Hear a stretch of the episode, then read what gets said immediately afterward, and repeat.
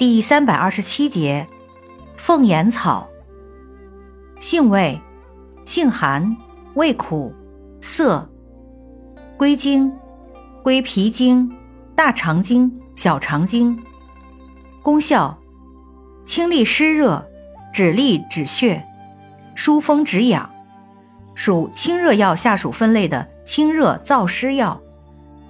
功能与主治，临床常用于痢疾、便血、尿血、崩漏、白带、阴道滴虫、湿疹。药理研究表明。凤眼草具有抗菌作用及灭阴道滴虫作用。用法用量：内服煎汤，三至九克，或研末；外用适量，煎水洗。注意事项：脾胃虚寒便溏者慎服。